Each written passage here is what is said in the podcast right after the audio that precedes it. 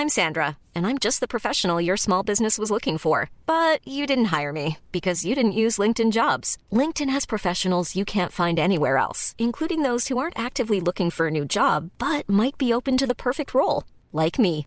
In a given month, over 70% of LinkedIn users don't visit other leading job sites. So if you're not looking on LinkedIn, you'll miss out on great candidates like Sandra. Start hiring professionals like a professional. Post your free job on linkedin.com/people today. Burrow is a furniture company known for timeless design and thoughtful construction and free shipping, and that extends to their outdoor collection.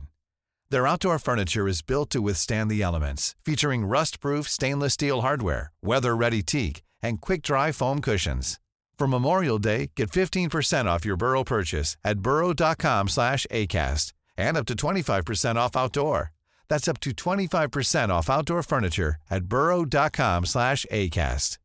Everyone knows therapy is great for solving problems, but getting therapy has its own problems too, like finding the right therapist, fitting into their schedule, and of course, the cost. Well, BetterHelp can solve those problems. It's totally online and built around your schedule. It's surprisingly affordable too. Connect with a credentialed therapist by phone, video, or online chat, all from the comfort of your home. Visit betterhelp.com to learn more and save 10% on your first month. That's BetterHelp H E L P.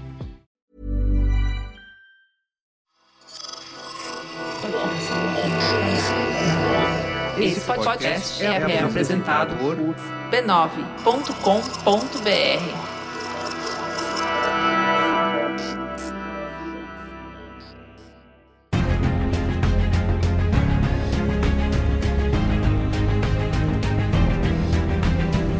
Olá, eu sou o Carlos Merigo, esse é o Cinemático número 423. 423, Bia Fioroto, estamos aqui.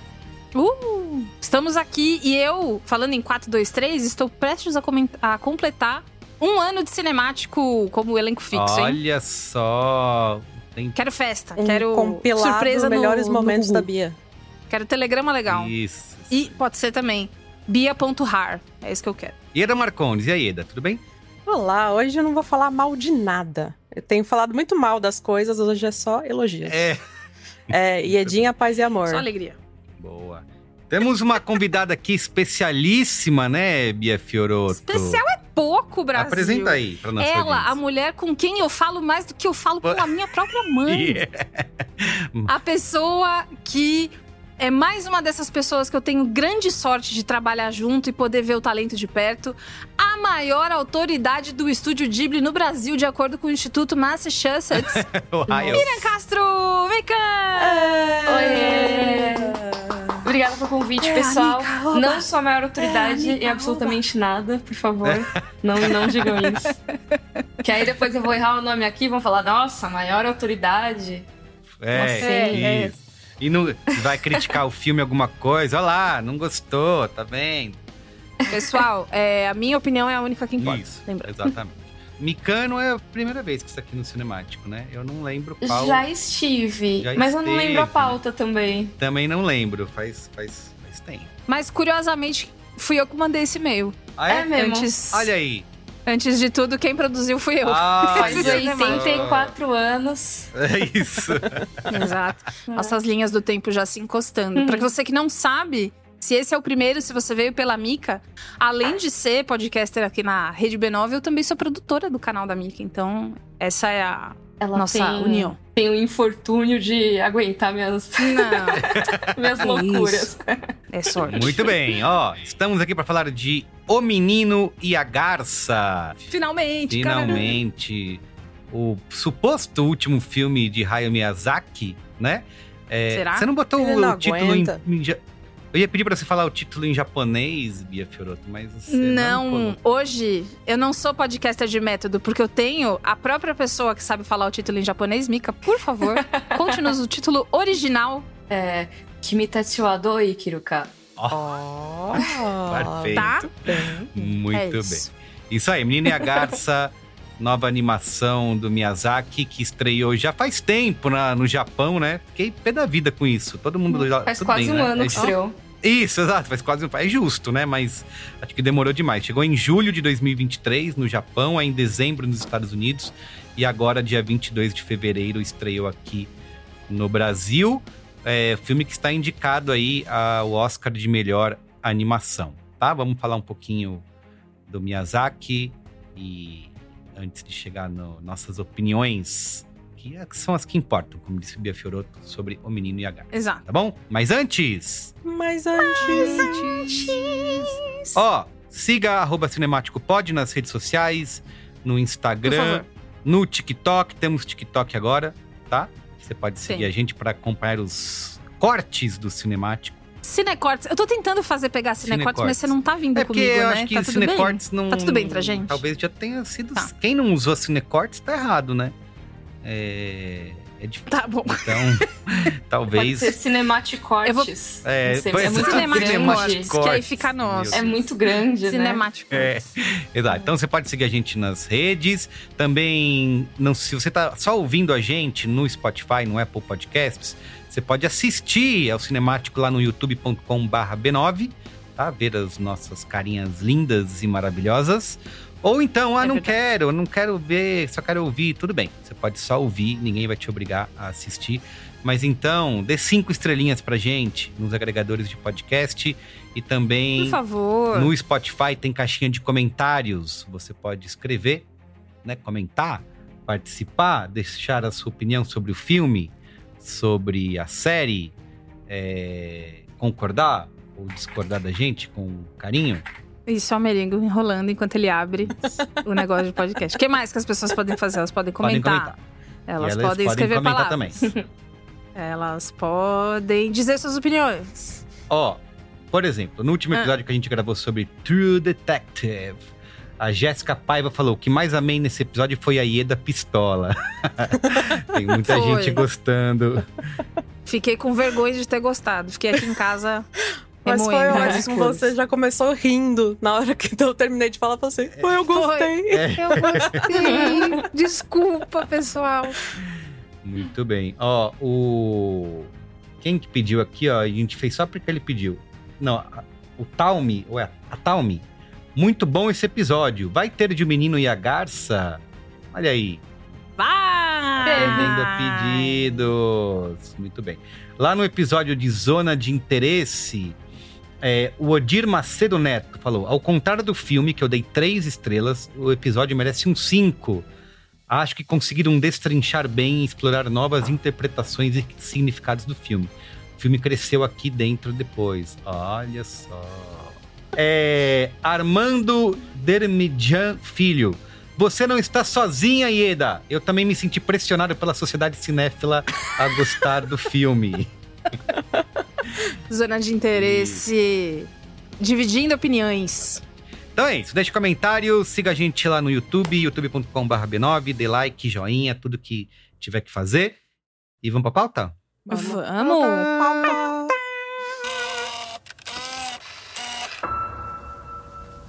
真人。お母さん。助けて。お母さん今行くよ。私真人さんの新しいお母さんになるのよ。このお屋敷には時々妙なことがありましてな。真人助けて。何人も死人や怪我人が出たそうです。愚かな鳥よ。お前が案内者になるがよい。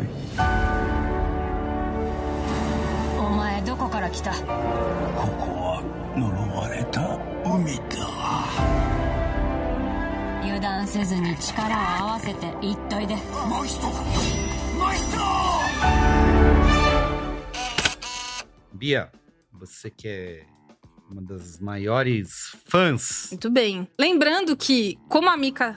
Eu sou fã, mas a Mika é mais. Então, lembrando que como a Mika tá aqui, é um dos diretores preferidos dela. Ela, toda vez que sentir necessidade, vai vai dar o seu quinhão. Mas a gente vai fazer uma, uma coisa geral. É a primeira vez do Estúdio Ghibli aqui no Cinemático. Sério? Mas.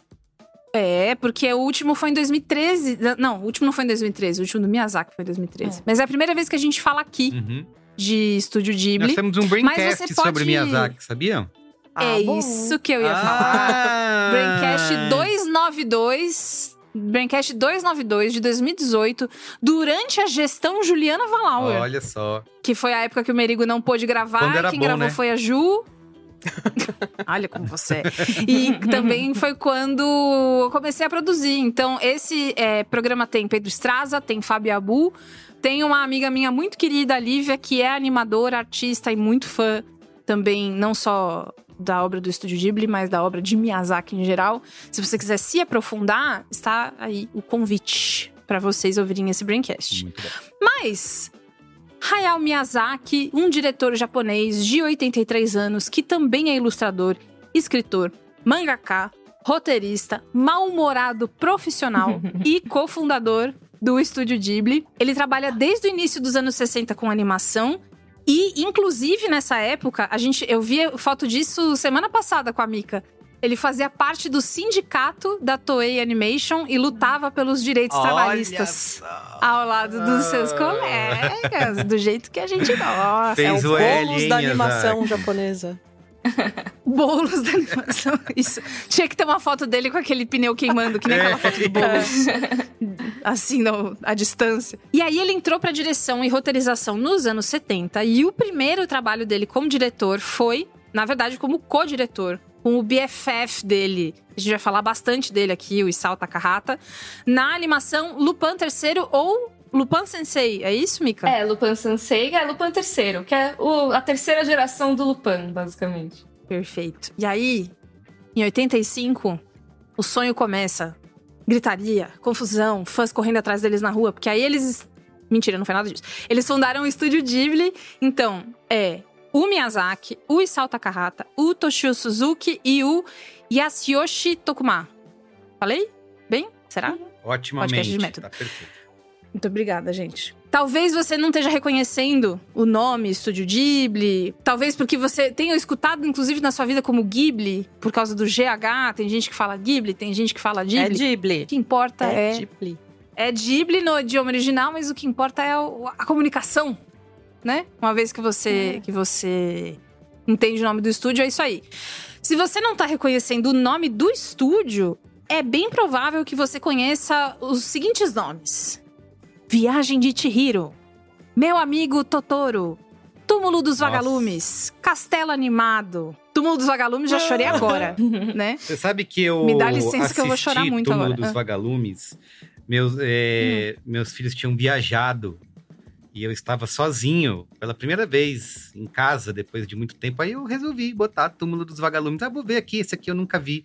Cara, quando o filme terminou, não, voltem pra casa, meu Deus do céu, vocês estão muito longe. é um péssimo filme pra você ver quando. É. Ele é um filme muito triste Demais. que requer. Eu acho que ele é péssimo pra se ver em requer- qualquer é. circunstância.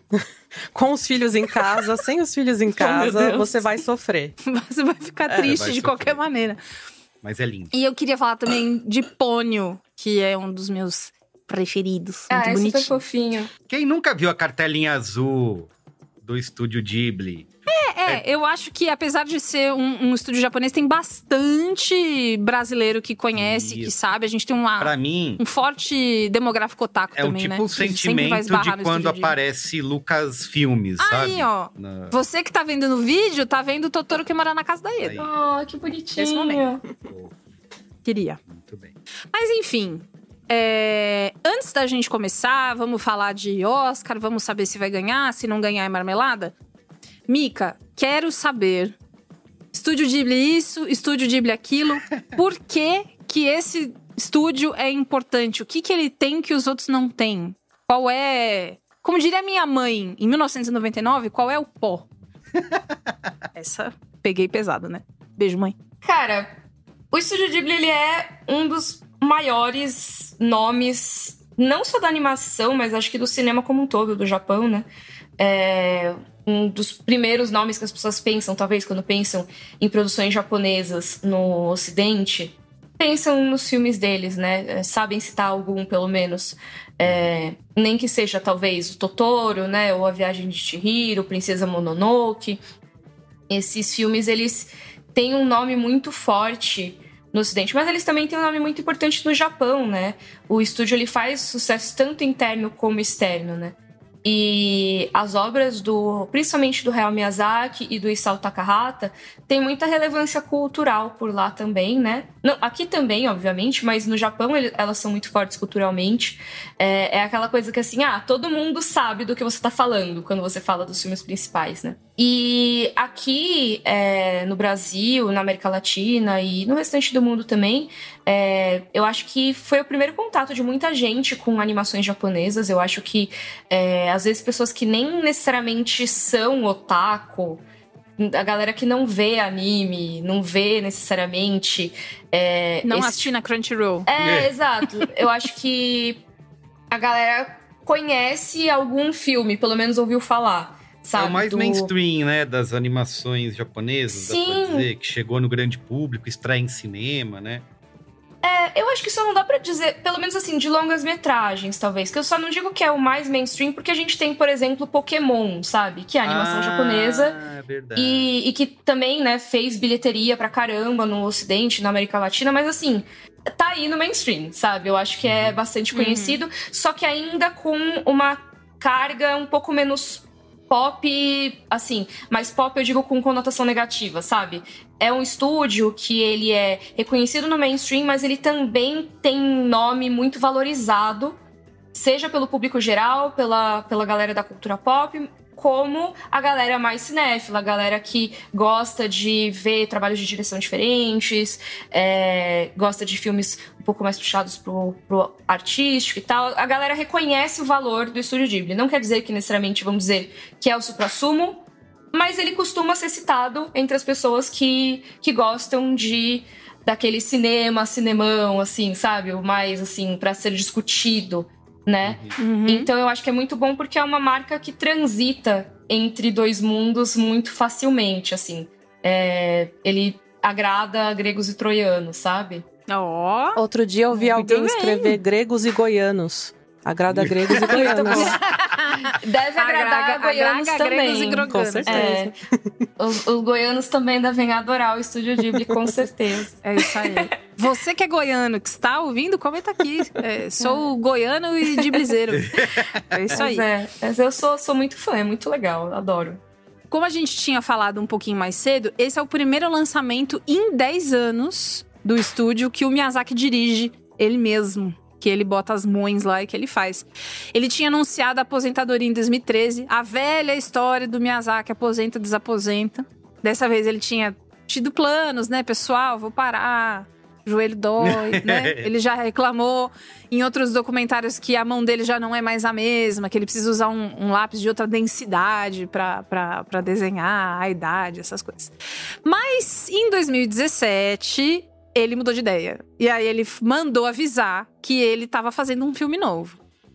E aí, o que aconteceu é que a gente não tinha pista de nada, nome de nada. E o Miyazaki não concede muita entrevista. É raro, ele não aparece muito. Ele é tipo um ser mitológico que aparece só quando você merece muito hum. que ele apareça. Mas quem habla é o Toshio Suzuki, que é produtor desse filme e de outros vários, que também é um dos cofundadores do Estúdio Ghibli. E ele também é o parceiro de firma, né? Faz tudo junto, a galera que fundou junto, que vai almoçar junto. Onde que a gente vai comer hoje? Vai comer no Subway, né? Umas coisas assim que eles, que eles ficam juntos. E aí ele já conversou algumas vezes sobre essa produção. Primeiro, o IndieWire reportou que o Toshio falou na TV japonesa o seguinte: vocês estão prontos para ficar? Eu já senti uma dor no coração aqui que eu tô vendo aqui a pauta, já, já doeu. Isso.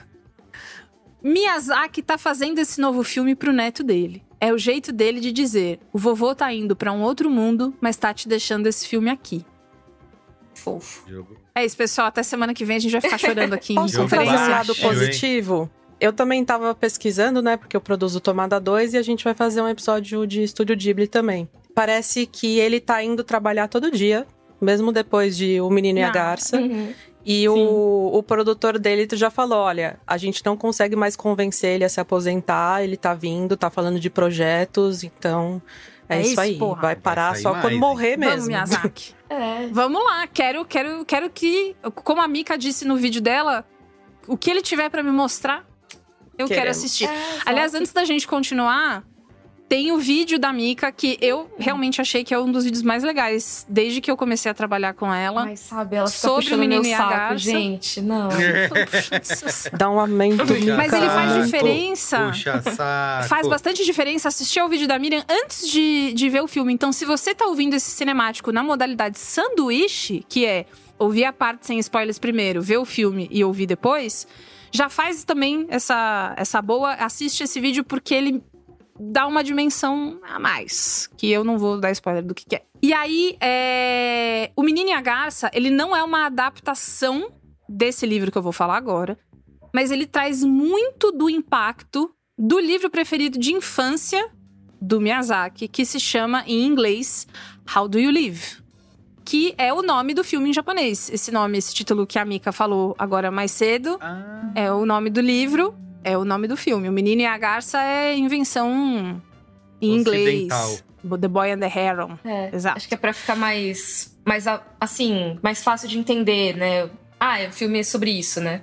Do que É. como vocês vivem, É, é. né?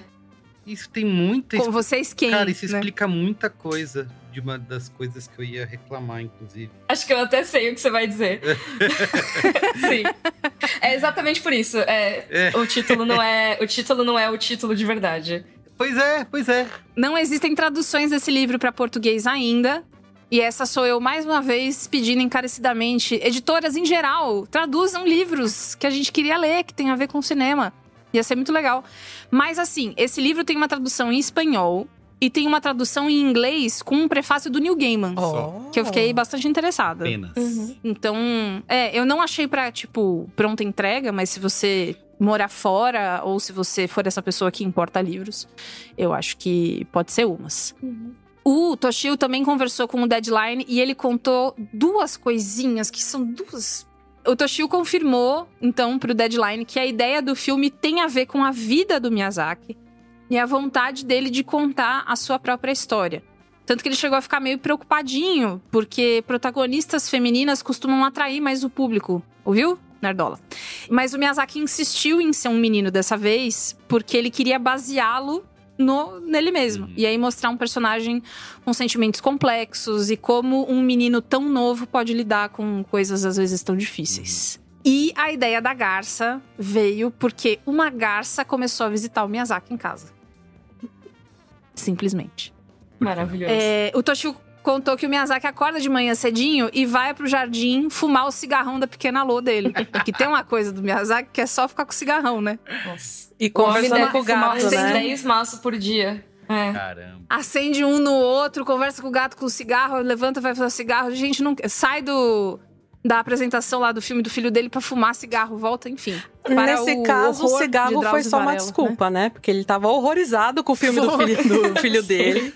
Ele detesta É. o que o Goro já fez até hoje, tadinho. Mas é isso, né? Quando você tem o Miyazaki como Tá. pai, O peso. É isso que eu, é, o peso de, de ser filho do Logan Roy da animação. Caraca. Enfim, e aí Tadinho. É. Ele- não, não, não. No sentido de. Não, é verdade, né? Ele não é uma pessoa horrorosa como o Logan Roy é, mas é- o peso é complicado. Mas é um pai difícil também. E aí, É. um pai difícil, pô, muito. É, ele via a garça chegar no jardim e beber a água de um laguinho que ele tem ali. E aí ela começou a aparecer cada vez mais. Aí um dia, aí outro não vinha, aí depois ia dois seguidos, aí não vinha mais, até que ela começou a aparecer todos os dias. E aí virou esse encontro diário. E o Miyazaki, junto com a comunidade de onde ele vive, eles se juntam todo domingo pra limpar um córrego que tem por ali por perto ele é foda. é uma das coisas mais japonesas que podem acontecer, né? Que é senso de união e comunidade Isso. desse E pra jeito. limpar, né? Pois é, e pra limpar. E aí ele tava lá um dia, fazendo, pegando, não sei, garrafinha de suco de laranja. E aí passa a tal da garça perto dele e fica perto dele. E ele percebe que é a mesma garça, porque tem as mesmas características. E ele se sente tão conectado com ela que ele coloca ela como esse esse companheiro. E é muito, cara. Uma garça começa a te visitar. Eu não sei por que vocês não estão reagindo. Eu achei muito É legal! é legal. Fofo, fofo. É legal, é muito legal. Sim, legal, Imagina, se eu tivesse uma garça que viesse me visitar, vocês só ouviriam disso o dia inteiro. Eu ia mandar no grupo. Ah, ela chegou. Eu adoro Você tá bebendo água agora. aqueles vídeos assim do tipo, ah, um cara faz amizade com uma raposa. Mano, como É. assim Sim. você fez amizade com uma raposa? Sabe? Ela começou a aparecer Eu todo adoro. dia. É. É, é ótimo. Vídeo de Quando o leão abraça o cuidador, É. sabe? Tipo, ah, 20 anos que eles Sim. não se viam e aí eles se veem de novo. E aí o cara abraçado Vocês- com um feliz Vocês lembram de uma legal. notícia que saiu do- de um cara que era, era japonês também, inclusive, que ele era amigo de um peixe? Porque há 10 anos atrás ele ajudou o peixe a sair do, de um negócio que ele tava preso. E aí É a todo viagem ano. de Chihiro essa história aí. E aí todo ano ele vai visitar o É o- é o peixe. pônei, é o pônei. Aí todo ano ele vai visitar o peixe e o peixe lembra dele. Há 10 Ah, anos. sim. Um negócio assim. É. Não, mas é, é o spoiler da viagem de Chihiro, desculpa. É verdade. Mas enfim, gente, esse é um filme antigo, né? Sim, Ah, Quem tudo viu, bem, viu. Quem não viu, Chihiro, relaxa é. que, Sim. que não tem faz o tanta menor coisa em Viagem de Chihiro que, nossa. É, sim. É verdade. Sinopse. Vamos. Sinopse. Essa sinopse foi retirada do site Estúdio Ghibli Brasil e eu queria muito mandar um beijo pra Amanda Rota, que é editora-chefe do Estúdio Ghibli Brasil. Beijo. Faz um trabalho excelente, impecável, tem a lista completa, cheia de link, de referência, de um monte de coisa. Se você é fã e não conhece, ou se você está querendo virar fã, Estúdio Ghibli Brasil é um excelente site Manda de Totoros, Amanda. de dados. manda tutoros, manda tutoros. O jovem garoto Marto, ansiando por sua mãe, se aventura em um mundo compartilhado pelos vivos e os mortos. Ali, a morte encontra um fim e a vida encontra um começo. Nossa, que bonito. Gostou? Lindo. Muito bem, ó. Repercussão do Menino e a Garça. 97% da crítica aprova lá no Rotten Tomatoes versus 88% do público. No Letterboxd a média é 4 de 5. No Metacritic 91 de 100 é a cotação. Bia Fiorotto Isso. traz sempre as notícias do dinheirinho. Dinheirinho! Abre aspas. Esse é provavelmente o filme japonês mais caro já feito. Fecha aspas. Quem que tá falando? Nosso amigo Toshio, né? É, foi ele que contou essa, mas ele não falou nada sobre números. Ele só lançou essa frase tá. e sumiu. Eu tô Na duvidando. fumaça. Não, não, é possível. que Toshio. Suzuki é o famoso marqueteiro, né? É. Ele é marqueteiro. Ele é o mais caro. O mais perfumado. Miyazaki chorou 3 litros quando ele viu. Vá, ver, vá ver esse É. filme no cinema. Enfim, o filme mais caro já feito no Japão até agora era O Conto da Princesa Kaguya, que custou 5 bilhões de ienes em 2013. E também O do Estúdio Rand Ghibli. Foi também o do Toshio que passou Agen essa informação fez- também, né? É, porque ele viu a planilha, né? Como é que eu. É que nem os números da Netflix, É, né? De, foi de visto por audiência. 3 trilhões, 3 é. trilhões de pessoas assistiram essa série e você não. É, a Game Rant fez uma conversão e correção desse valor. E aí daria mais ou menos 64 milhões de dólares. Isso da Princesa Um Kaguya. troco. Então, se o Toshio tá falando a verdade, é, se ele não é que nem a Garça, a gente tem em mente que ficou mais caro. Só que assim, meio que tá tudo bem, porque a bilheteria mundial até agora é de mais de 167 milhões e 200 mil dólares até agora. E contando. Foi a segunda maior bilheteria de abertura de um filme Ghibli, que faturou 11,3 milhões de dólares. Ele só perde pra Viagem de Chihiro, que ainda é a maior bilheteria de num final de semana de abertura, que foi de 13,1 milhões de dólares. Então não só é bonito, não só é legal e não só faz você pensar, Como dar dinheiro. como também dá bom lucro, né? Não, outra coisa, é, o Menino e a Garça praticamente não teve marketing.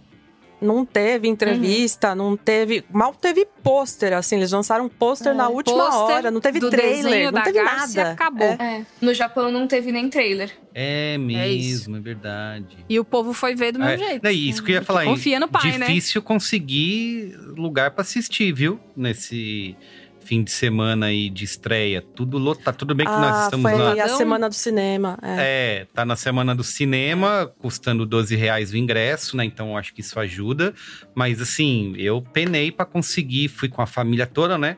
Pra conseguir quatro lugares é, numa sala pra assistir, todas lotadas. Uau, mas Que assim, que coisa boa. É, lógico que tem esse fator, né, da Semana do Cinema, mas também tem uma procura, né? As pré-estreias que estavam rolando em São Paulo Eu não sei se todas estavam cheias, mas assim, várias lotaram, sabe? A que a é gente foi, bacana. inclusive, tiveram que abrir uma sala extra, né? Porque ia ser uma sala só. E Na aí vieram né? falando, ó, gente, a gente Na vai abrir mais é. uma, mais uma sala. É. Sim, é verdade. Então vamos lá. Vamos começar aqui para o nosso Vamos. debate, primeiro sem spoilers. Mikan, começa você. Quero saber o que você achou de O Menino e a Garça. Ai, gente, eu sou suspeita pra falar, né? Porque eu sou realmente muito cadelinha do Estúdio Ghibli, particularmente do Hayao Miyazaki. Eu gosto muito, até às vezes, do que as pessoas reclamam, eu gosto, sabe? Eu falo, mas é assim, sempre foi assim, eu gosto desse jeito. Então, talvez ah, o que vier de comentários falando, né, do que é confuso e tudo mais, pra mim é a graça, sabe? É, é a garça é, do filme. É, A garça do filme a é graça. Sim. É, Não, mas brincadeiras à parte, eu, eu acho que é um filme muito especial, assim, porque é um filme que, na minha opinião, é o Miyazaki realmente contando um pouco mais pra gente sobre ele, é, sobre o a índole dele, as memórias dele, tem muitos elementos autobiográficos que são bem interessantes e que ele já trabalhou em outros filmes, mas nesse ele resgata. É, tem muitas discussões sobre quais obras influenciam ele, a começar pelo livro do título em japonês, mas várias outras. É, tem, na minha opinião, uma, um olhar sobre o estúdio Ghibli em si, o trabalho dele como diretor em si. É, então, eu curti muito. É, eu acho que é um filme que talvez não seja o primeiro que eu recomendaria pra quem nunca viu um filme do estúdio Ghibli. Eu acho que ele fica mais rico quando você já viu alguns outros do, Sim. do estúdio Ghibli e do mesmo diretor, né? É, mas, ao mesmo tempo, eu acho que ele, pra quem vê nesse contexto de que já conhece a obra dele, já, já tá mais familiarizado, pra mim ele foi incrível. Eu gostei muito da experiência. Acho que ela fica mais rica ainda quando você vê uma segunda vez. E eu queria ver uma terceira, uma quarta. E daqui a alguns anos, realmente formar uma opinião 100%. Assim. Por enquanto eu tô pensando isso. Talvez daqui a dois dias eu pense diferente. Muito bem. E você, Ieda? Miyazaki, pra mim, é um cristalzinho sem defeitos, que nem o Scorsese. É, para quem não sabe, a gente gravou um episódio especial sobre ele, né? E a gente tava pra Uhum. terminar a gravação quando eu parei, gente, peraí. Eu preparei toda uma declaração de amor aqui pra ele. Aí eu desinvestei a falar, falei Foi. super rápido e tal, mas falei.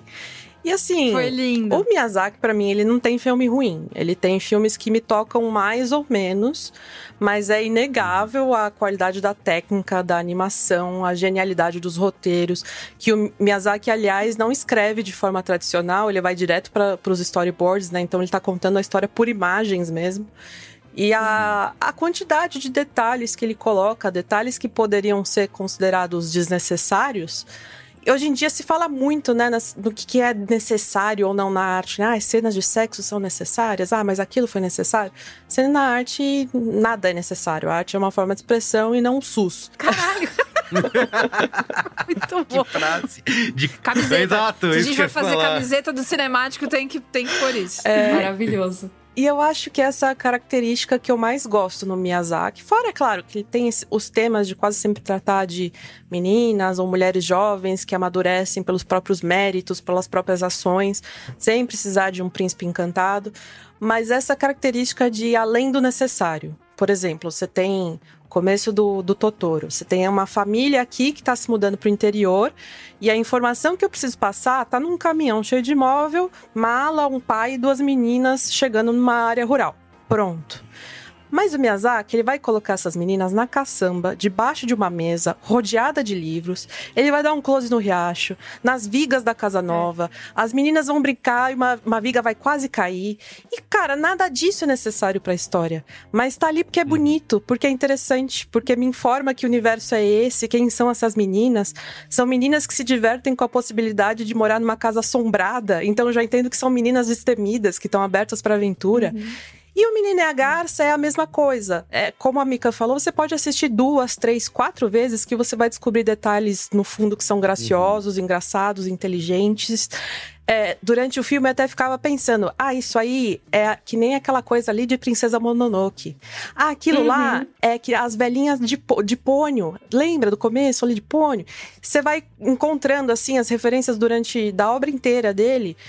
E, cara, esses detalhes, assim, de fundo, que são graciosos, engraçados, inteligentes, isso é tão revolucionário porque a gente vive num momento em que filmes completos são descartados por uma questão de abatimento de imposto. E o Miyazaki, com seus oitenta e tantos anos, está ali dedicando horas da vidinha dele a algo que, entre aspas, não precisa, é só um detalhe, mas é o detalhe que ele quer mostrar, porque ele gosta, porque deixa ele feliz. Então, o Miyazaki, assim como Scorsese, é uma relíquia, um tesouro, uma amálgama de valores que a gente deveria lutar para preservar num mundo dominado por pessoas que são incapazes de compreender a importância desses valores. E depois eu tenho comentários para spoilers. Yes. Nossa, arrasou. Arrasou demais. Você, Bia. Ó, eu já adianto. É filme de ver duas vezes, pelo menos. A minha primeira, a primeira vez que eu assisti foi Você na cabine, duas, tava é com a Mika verdade, e com a Ieda. Eu vi duas. É, eu tive uma crise muito ruim de, de dor na É lombar verdade, durante a primeira vez que eu assisti, bem no meio do filme. Caramba. E isso atrapalhou um pouco que eu entendesse Um pouco, a meiuca, então já, já, já ajudou também ter assistido duas vezes. pra- Ah, nossa, não era tão complicado, eu só tava com dor. Mas a primeira vez que eu assisti, eu até falei isso pra Mika, parecia que tinha ressoado em algum lugar, então jogou uma pedrinha que bateu em algum lugar que eu não entendi que lugar que foi. Eu ouvi bater, mas eu não. Uai, que lugar é esse, né? E aí, e, de novo, por causa do vídeo da Mika e por causa. e por ter assistido uma segunda vez, e agora essa pesquisa também se complementa, tem uma coisa que assim, a gente tem em, no, no audiovisual, no geral, no entretenimento, um super, super culto à juventude, né? Que é muito legal você ser jovem, é, você ter colágeno, você ter toda a sua vida pela frente, né? E tem vários diretores que são muito novos, que mandam muito. A gente acabou de falar de vidas passadas, que jogou todo mundo na sessão de terapia passando mal. E é uma mina super novinha, sabe? Que é o primeiro filme longa dela, então não significa que é ruim.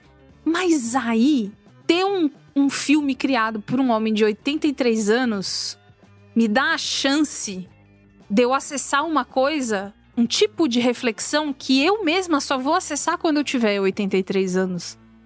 Me dá um, um spoiler do que essa pessoa tá refletindo, sobre o que, que ela tá falando. Uma reflexão sobre a vida que eu acho. Puta, que privilégio, sabe? Ter, ter acesso a isso. Então, ele tem.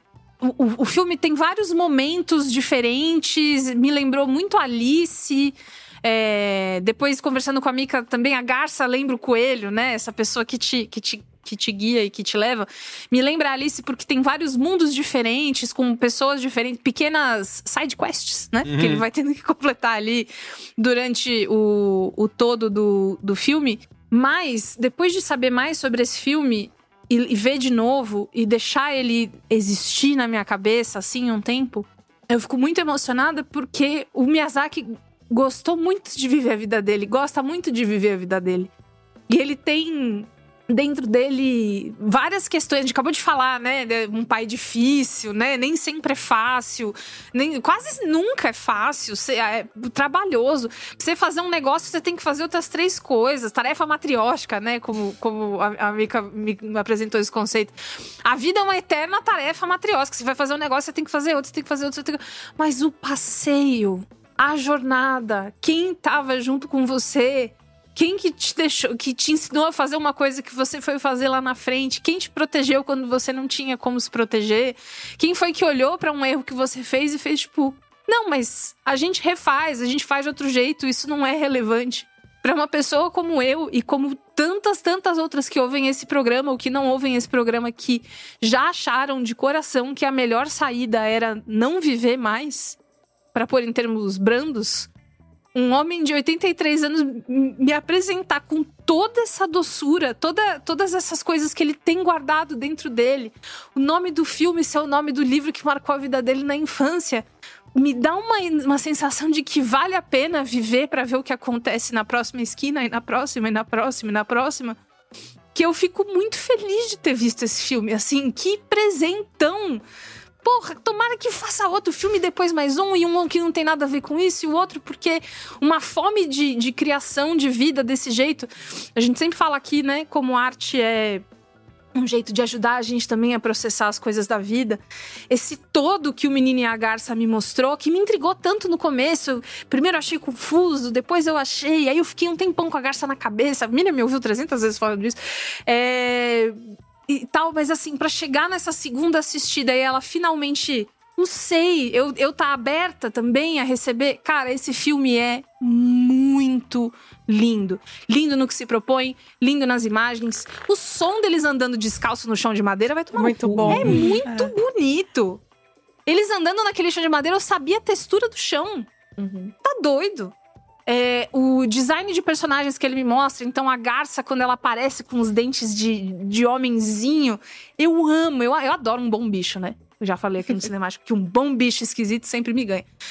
Mas assim, eu me diverti, eu dei risada, porque tem várias cenas que, que você meio que tá. Você é pego desprevenido, né? Você não tá pensando direito que aquilo pode ser engraçado. E aí é engraçado, você fica até meio. Era pra rir? Será? Então, ele é um filme muito completo de. Eu, eu tenho a impressão de que o Miyazaki fez todas as coisas que ele tava com vontade de fazer. Ele vai te fazer rir, ele vai referenciar isso aqui, aí ele vai referenciar aquilo outro ali, aí agora a gente vai ficar sério, aí ele vai pôr o livro, né? Isso não é um spoiler, o livro How Do You Live aparece no, no filme, e aí fica a critério. Quem sabe quem é esse livro sabe. Quem não sabe, tudo bem também. E Cara, muito, muito, muito legal. Eu fiquei muito impressionada. Eu gosto. O meu favorito Ghibli é o meu vizinho Totoro, porque ele ele cura a Bia pequena que mora dentro de mim. Ele fala com ela, porque é um filme puta acolhedor. Então, como o Pônio também é, mas o Totoro é o meu preferido. E aí eu acho agora que o Menino e a Garça é o preferido da, da Bia adulta, da Bia que existe e que olha pra vida e que várias vezes tem medo, que tem, e várias vezes não quer fazer, e várias vezes, puta, derrotista o tempo todo. Ele falou comigo demais e eu só tenho a agradecer. Muito bem. Bom, que palavras eu posso ter depois dessas declarações de amor?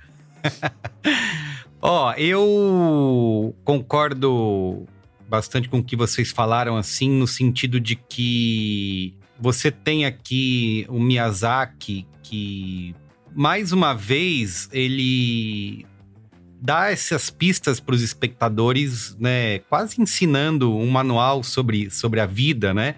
E assim como ele acho que já fez em filmes anteriores, mas ele não é um cara que, apesar de criar esses mundos super imaginativos, criativos, de uma beleza estonteante na animação, né? Ele sempre tem, por mais que você tenha ali aquele estilo que a gente conhece, mas ele parece que sempre tem um, um novo coelho para tirar da cartola para nos é, surpreender, né? Inclusive na, na, na própria Garça aí, que como a gente não tinha trailer, não tinha nem visto nada, eu também me surpreendo com com o que ela é, com a revelação. Então ele tem essa é, essa criatividade, né, em, em- em detalhes, né, que são surpresas é, que continuam, apesar de serem, como eu falei, familiares, elas continuam surpreendendo.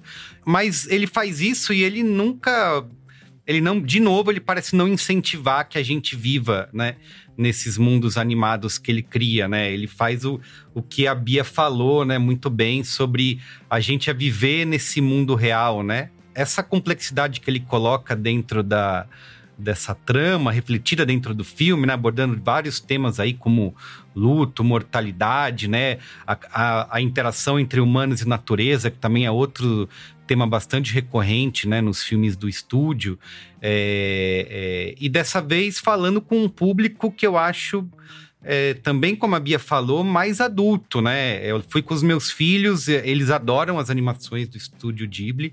é, já assistimos quase todas juntos, mas aqui ele tem ele, ele aborda algumas questões, né? Nessa tanto tem uma jornada heróica de uma criança, mas também tem a despedida melancólica, né? De, de um idoso que se reflete na própria vida dele. Vai despedir, não vai despedir, vai ter mais filme. É, e, e eu até queria falar sobre isso, né? Se for uma despedida, eu acho que é uma despedida bastante digna, né? É, se não é Muito. o melhor filme dele, se não é o melhor filme do Estúdio Ghibli, não é o meu preferido, mas ainda assim acho que é um, um, um filme que traz, né? todo um. Não sei se foi a, a Micão, se foi ele, toda a amálgama, né? De tudo que ele faz, de tudo que eles tentam refletir, dos valores que eles tentam refletir. Acho que tá nesse filme. Também não recomendaria como uma, uma porta de entrada, né? É, Uhum. Eu acho que o Menino e a Garça já é uma droga mais pesada do estúdio Ghibli, mas é, ainda É assim o você traz do um. estúdio Ghibli. É, É o craque. exatamente. Mas ainda assim, acho que tem essa, é, essa junção de tudo que consegue ser encantador num filme do estúdio, né?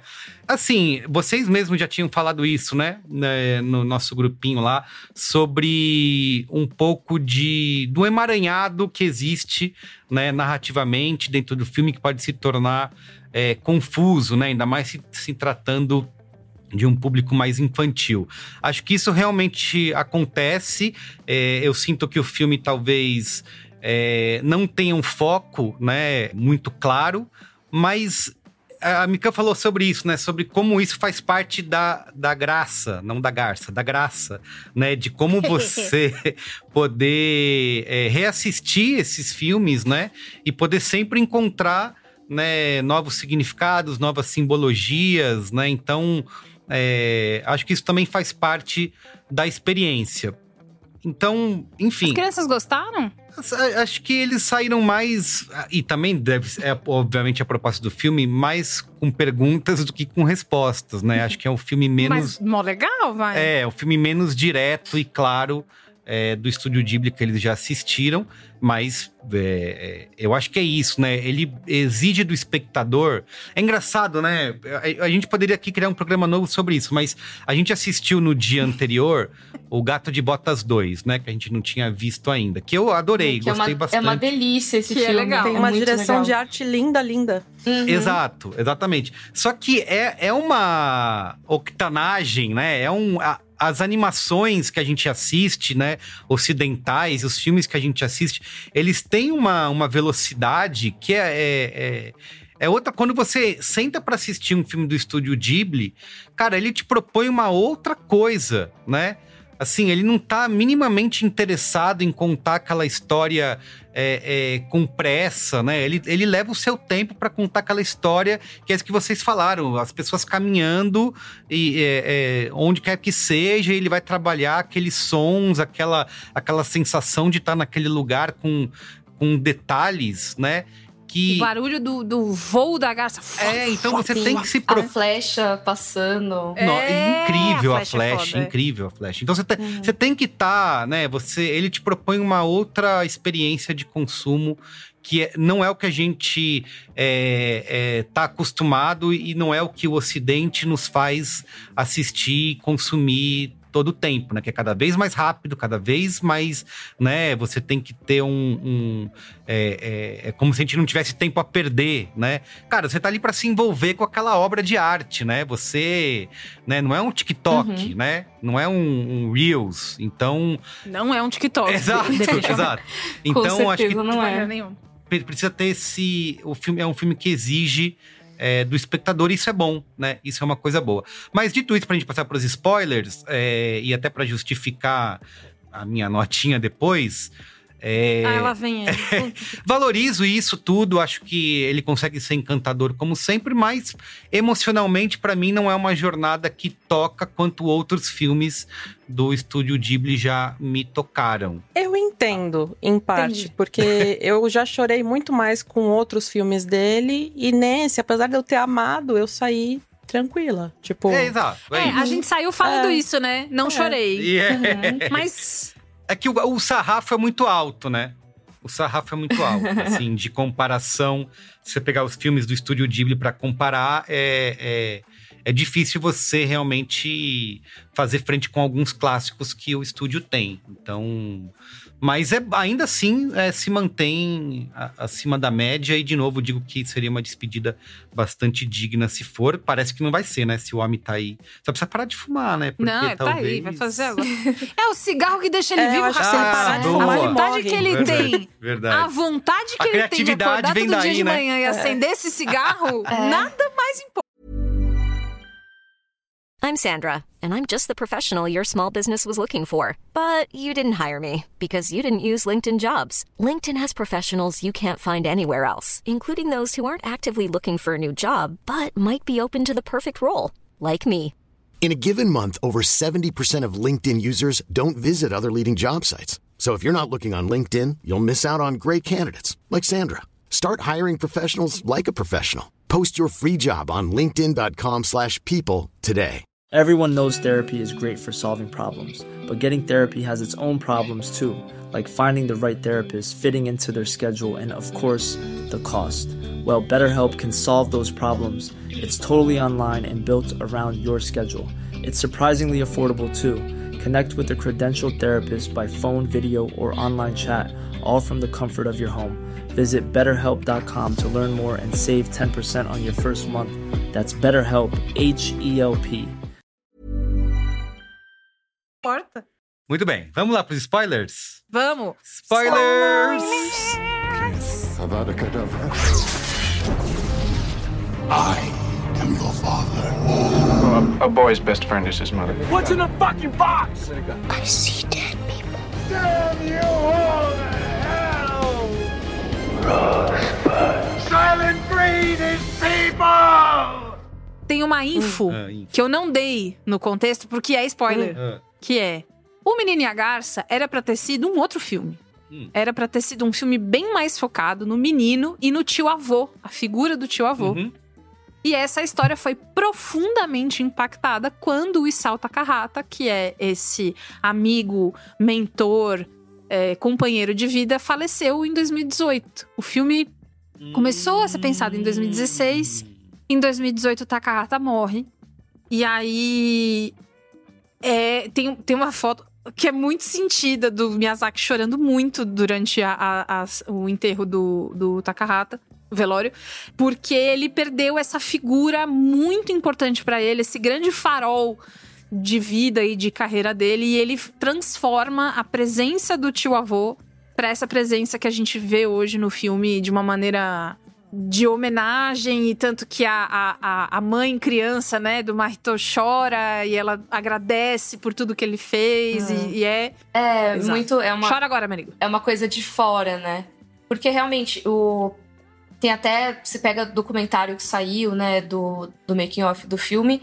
E quando ele tava fazendo os storyboards, o Hayao Miyazaki chamava o personagem do tio avô de Paku-san, né? Que é o nome que ele dava, o apelido que eles davam pro Isao Takahata, né? Então era uma figura meio de um mentor, que é o Takahata pra ele, assim como a da Garça seria o Toshio Suzuki, que é dessa, dessa figura mais trickster, assim, né? Então já, já fala muito dessa coisa do Toshio Suzuki marqueteiro, né? Que, que vai tentar fazer o filme ser um sucesso, né?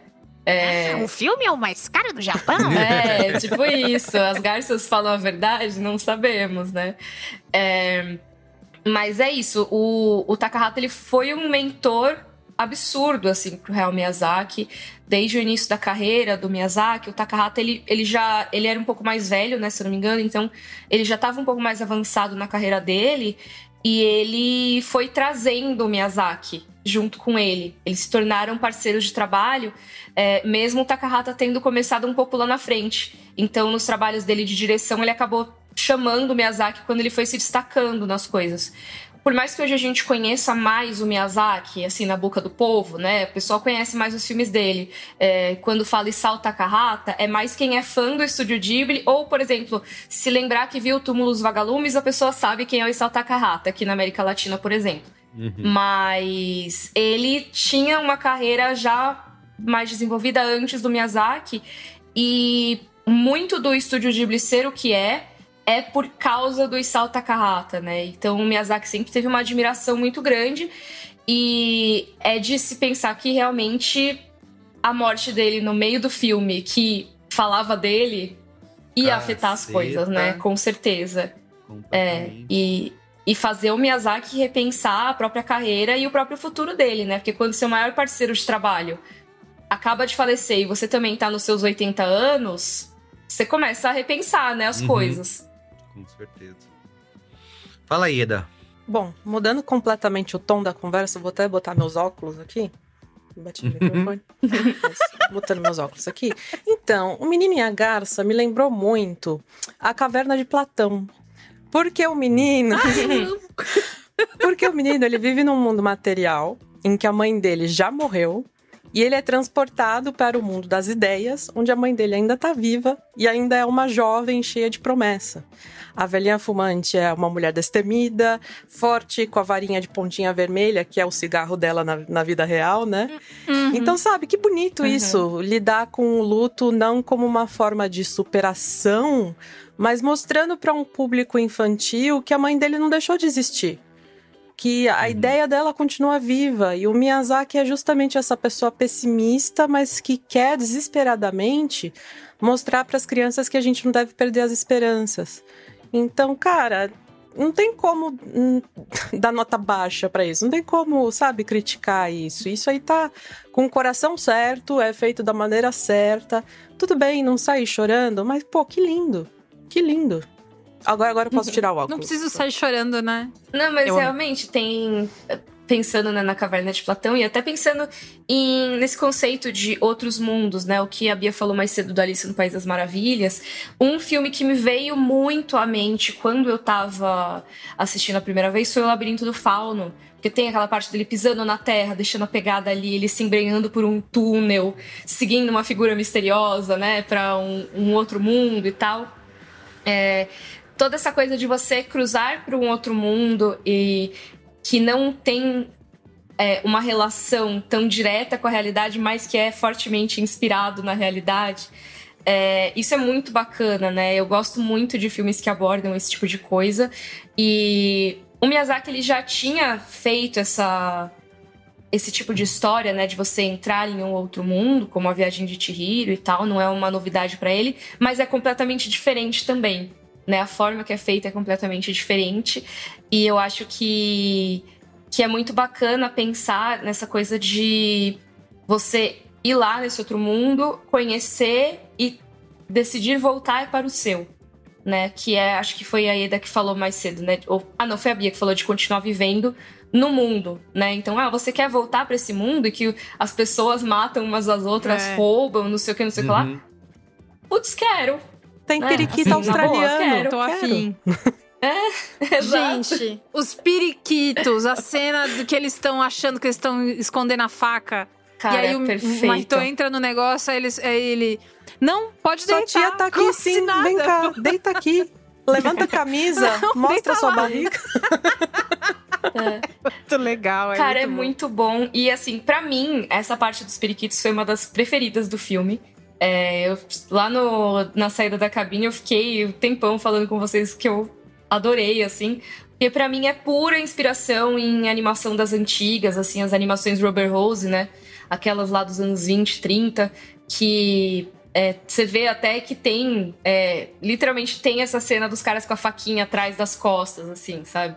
É, então, é mais um exemplo de inspirações que o Miyazaki trouxe. Você vai ver o filme tem é, citação do da Divina Comédia, sabe? Que tá lá na porta do inferno, tem a citação uhum. que tá lá no uhum. negócio. Uhum. Eu acho que é muito legal que ele fez esse pupurri de referências que marcaram ele, desde o livro até é, o que ele queria trazer ali. Então, ah, vou chamar isso aqui de inferno? Tá, então vou trazer algumas coisas, tá? Vou fazer esse personagem aqui ser meio como o Virgílio guiando Dante, né? É, eu queria recomendar esse vídeo que eu vi, inclusive, que é bem bacana, é de um canal pequeno que chama é Cinematóquio, eu acho. E ele listou várias dessas refs que eu achei muito bacana, sabe? Porque tinha algumas que eu tinha identificado quando eu assisti, mas várias não. Por exemplo, essa da citação da Divina Comédia eu não tinha identificado, porque passa super rápido no filme, não dá pra parar e ler o que tá escrito lá em italiano antigo, né? É, é, é, assim, um pouco difícil, né? O pessoal, deixa eu tirar uma foto aqui do cinema pra, pra pesquisar depois no Google, né? Mas é assim como em outros filmes dele, não é que essa referência tá lá só à toa, ele, ele engrandece isso, ele transforma em algo dele, é, no contexto dele, no contexto de outros filmes que ele fez, e acho que ele pega tanto dos filmes antigos dele quanto dessas referências antigas, né?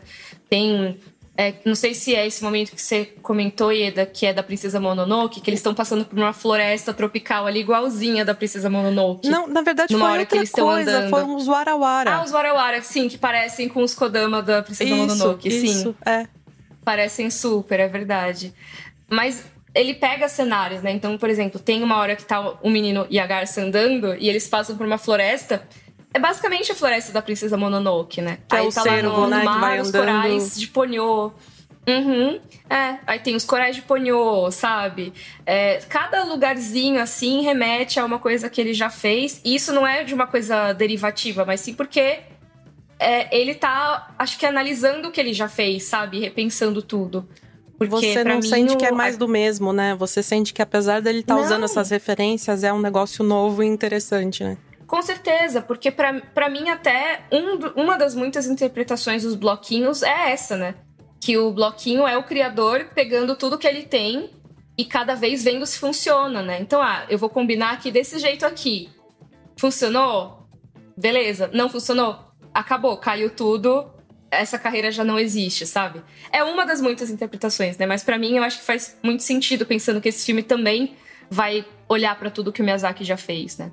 E a Ieda me mandou um link de Warawara de brinquedo que é sacanagem. Pronto.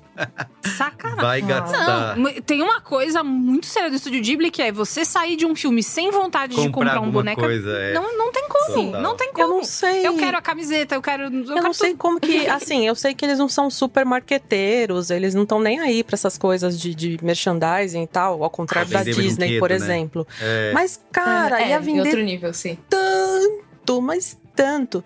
Eu fui pro Japão em 2000 e... Ai, gente, nem lembro. Faz tempo. Mas eu encontrei lá uma lojinha do Estúdio Ghibli e as, a- as vendedoras ficaram olhando pra minha cara do tipo, essa menina é uma palhaça. Porque eu dei 15 voltas tentando escolher alguma coisa pra É comprar. muita coisa linda. Porque você sim. quer levar Que, que eu sou brasileira, moça. Ah, É. você quer levar tudo e os preços são todos tipo 30 mil ienes. Aí você tem que parar pra fazer a conversão. Mas 30 Real. mil ienes é pouco ou é muito? É, você quer comprar tudo, pô. É, é muito legal. É, é o meu robozinho de Castelo no Céu. Eu sou. Eu tenho Louca por esses- uns é, totorinhos espalhados pela dele. casa. Tenho o Cat Bus. Tenho o Pony. Mas nossa, eu gastaria minha vida numa lojinha de estúdio Ghibli. Olha, eu Please come to Brasil. gastei re- muitos recursos com, Gastei. com esses negócios. Fiz isso. né? Been there. Sim, é. Porque é isso, é, é muito legal, né? E até tem. Eles não se importam tanto quanto uma Disney da vida, obviamente. Mas tem. Eu não lembro agora qual dos documentários. Se é aquele Kingdom of Dreams and Madness, eu não lembro qual dos documentários é exatamente. Mas tem uma reunião e aí tá o Toshio Suzuki falando: ah, tem os, as- os merchandising, o de Totoro e Kiki tá vendendo bem, tem que ver isso aí, não e sei o o quê. Miyazaki nem aí, Porque né? realmente é. É, ele não se importa, né? É, e Alérgico eu acho a bem dinheiro. bacana, né? Alérgico a dinheiro. Alérgico a dinheiro. Muito bem. Cento e trilhões de dólares, vamos ver. Não, ganhou. Ele não precisa disso. É isso, Ele já ganha exatamente. com, com, com o filme. Muito bem, Sim. vamos lá. Notinhas, então, Vamos. de 0 a 5 Vamos. estrelas. Mikan, começa você aí. Ai, eu, gente, mas eu não É. sei qual critério de vocês das É de 0 a notas. 5, vale meio. Vale meio. Vale meio? Lembrando, se você chegou aqui pela Mica e você não conhece o cinemático, é só uma notinha, só pra gente sacramentar aqui a nossa, a nossa opinião. Relaxa, que a gente gosta de tudo, de Estúdio Ghibli. E é isso aí. É, cara, sei lá, é 5, 4,5? Não sei. Hum. 4,5 só pra não dar deixa eu, nota deixa eu cheia? primeiro. Eu vou É. dar 5, tá? É, Eu, eu, eu, vou dar cinco. eu tenho que argumentar a nota? Tipo, Não, não, como não, que é? não Não, É só, só dizer nota. Ah, tá. Então, Faz- então faz o seu coração. 5, cincaço, cincão. E periga vira 6. Deixa eu falar muito pra vocês verem. Periga Muito vira bom. 6. Muito bem, e você, Ieda? Ó, eu, vocês vão me xingar, mas eu dei quatro. Porque assim, quatro Não, é uma quatro é nota bom. boa pra mim, mas tipo, Vão não é a minha animação favorita do Estúdio Ghibli, entendeu? Eu, eu reservo cinco para as minhas animações favoritas do Estúdio Ghibli. Um- a Justo, minha nota, justíssimo. Você vai. Se vão te xingar, vão me Ah, matar. ele vai dar porque a minha 3,5, nota é quer ver? 3,5. Sabia. Não, gente, Sabia, assim. eu conheço seu jogo. Não, eu não conheço tenho como faz comparar, por eu exemplo. Princesa Mononoke, que é quatro estrelas, entendeu? É, o Castelo Animado, que é 4,5. Quem, tem algum Ghibli 5 pra Túmulo dos Vagalumes. Perfeito. O que você mais sofreu? Gosta de sofrer. Mais sofreu. Cara, mas assim. Mas eu- é incrível. É incrível, é incrível. É É- brilhante. É, é. é, é tristíssimo, lindo demais, e eu termino o filme derretido, assim. Então. Nossa, o, o filme triste. Então, Mika fica. É, então, é, pra, 4,5 mim, pra mim é 5, e eu vou dizer por quê. Porque eu acho que eles transcendem a- as notas normais pra mim. Eu, pessoalmente, sou muito cadelinha do Estúdio Ghibli, como eu falei lá no começo. É, então, assim, pra mim, todos chegam no 5 porque não tem, assim... Porque é a nota máxima, entendeu? Aí, se, se fosse comparar com outros filmes, assim, pra mim eles sempre são acima, porque eu sou dessas. Né? Não, mas é, É, realmente exato. é. Se você Sim, for está pegar na média, realmente são É, pra- superiores, né? Pra mim, eles não. Eu não consigo julgar eles na mesma escala que outros filmes, sabe? então, Sim, assim, ah, não sim. vou julgar na mesma escala que eu julgaria elementos. Não vou, Uhum. É. sabe? Tipo, que- e eu gostei de elementos, eu gostei pra caramba de elementos, sabe? Tipo, ele tem todas as limitações que ele tem, mas eu gostei. Só que, pra mim, é outro tipo de filme, sabe? Então, Uhum. eu É isso. considero separadamente, assim. A média cinemático ficou 4.375, que é Tá 4,5. ótimo. que é uma altíssima média para o cinemático. Assista o Menino e a Garça, assista duas vezes o Menino e a Garça, assista 30 vezes o Menino e a Garça e fique com esse triplex alugado. É, e se você Assim é um newcomer no estúdio Ghibli, é sempre bom O que, lembrar que é isso? Você é o quê? Newcomer! A newcomer. Ai, só pensa naquilo. É. tá tudo na Netflix, né? É uma das grandes. Quase tudo, não tá tudo, Não tá mas tudo, tá quase é, mas exatamente, mas é um, um dos grandes serviços que a Netflix fez aí. Nossa, nos gente, no últimos nosso anos, né? tempo a gente tinha que correr atrás de torrent, porque não tinha Pois DVD, é, não tinha é. nada. Hum. Não tinha nada. Eu falei, Eu caramba, que comprava incrível, o né? CD-ROM gravado no Anime Friends. Na liberdade. O- no, No Anime Anime Friends, Friends eu comprei também. no o Túmulo dos Vagalumes e aí vinha escrito com a canetinha permanente, Túmulo dos Vagalumes. Túmulo dos vagalumes. Era É. nesse Que esquema. até acho que, cuidado acho que eles, eles chamavam de Cemitério dos Vagalumes, e por muito tempo eu chamei de Cemitério dos Vagalumes o filme. É mesmo, é verdade. Tem isso, tem o, o meu amigo Totoro, que tem- meu vizinho É Totoro verdade. tem É. essa. É, sim. É. É, Perdidos na tradução. Posso dizer uma curiosidade que não foi checada sobre os filmes estarem na Netflix? Sim. Hum, É, queremos. que eu li isso em uma matéria, então, tipo, tá na matéria, mas checar direitinho, que o como esse filme foi o primeiro em muito tempo que o Estúdio Ghibli financiou ele mesmo, que normalmente na produção de anime você tem o, o, é, comitê de produção, que são várias Uhum. empresas que se associam pra fazer. Normal. Sim. É, só que aí você tem que dar muito, muita resposta para investidor. E dessa vez o Estúdio Ghibli financiou sozinho o filme. E diz que foi meio que um dos motivos para eles colocarem a obra na Netflix. Ah. Porque aí eles Olha! conseguiram grana pra financiar o Menino e a Garça. Espertos. Essa parte que eu que precisa ver se foi isso mesmo, porque eu li escrito em algum lugar, mas pode ser inferência da pessoa que escreveu a matéria. Tem só. a fofoca do É. Harvey Weinstein também. Você conhece essa, Mika? Ah, da, da Katana? Isso. Sim.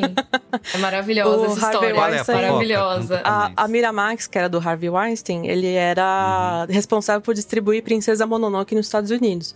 E o Harvey Weinstein queria picotar o filme inteiro, tirar várias partes, deixar mais curto e tal.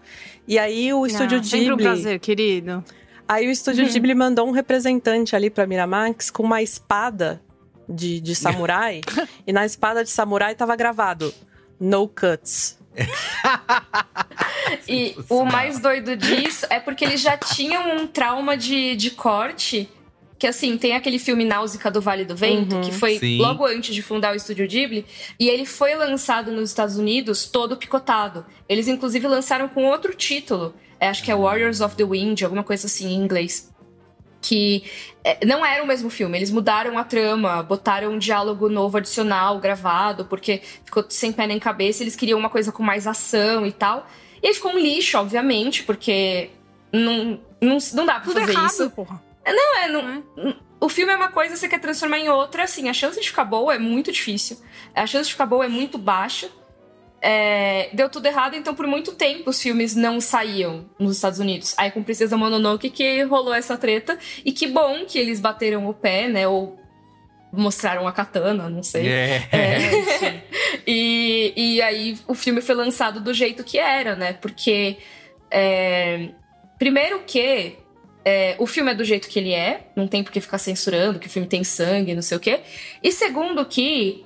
é, o Merigo vai poder dizer isso melhor, mas assim, as crianças amam os filmes do Estúdio Ghibli, mesmo se tiver sangue, se tiver um pouco de violência, né? Uhum. É, Pode até gostar mais. A criança bobear, não é né? É, incapaz. isso. Aqui em casa É. é, o contrário. Gosta mais. A criança não é incapaz de entender uma história dessas, né? E eu acho que uma coisa que o Miyazaki sempre critica é como é, Hollywood, como os filmes ocidentais, eles menosprezam a inteligência e a capacidade Principalmente de a compreensão Disney, das né? crianças. Porque ele detesta a Sim, Disney. sim. Ele tem horror da Disney.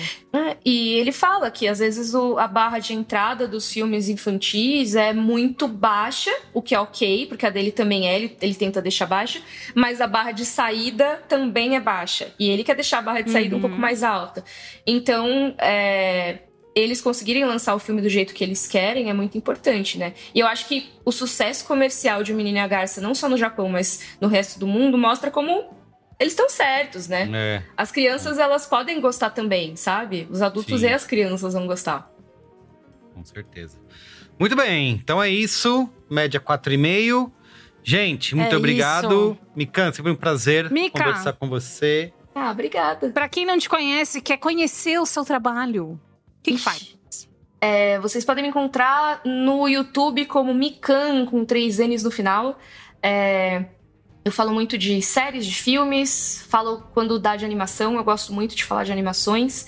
Esse ano não tem guia de animações pro Oscar, acho que é o primeiro ano que eu não vou fazer em muito tempo.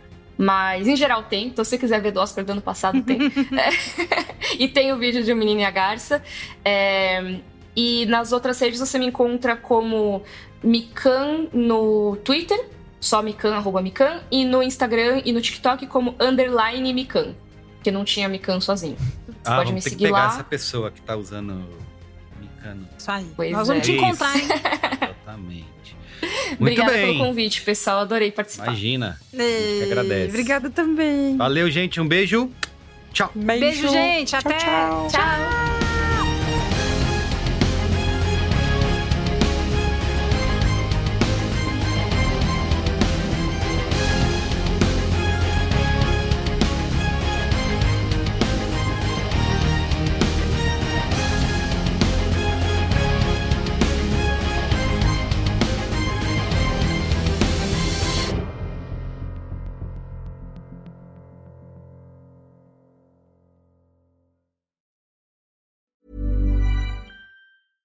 Hey, it's Paige DeSorbo from Giggly Squad. High quality fashion without the price tag. Say hello to Quince. I'm snagging high-end essentials like cozy cashmere sweaters, sleek leather jackets, fine jewelry, and so much more. With Quince being 50 to 80% less than similar brands. And they partner with factories that prioritize safe, ethical, and responsible manufacturing. I love that. Luxury quality within reach. Go to quince.com slash style to get free shipping and 365 day returns on your next order. Quince.com slash style.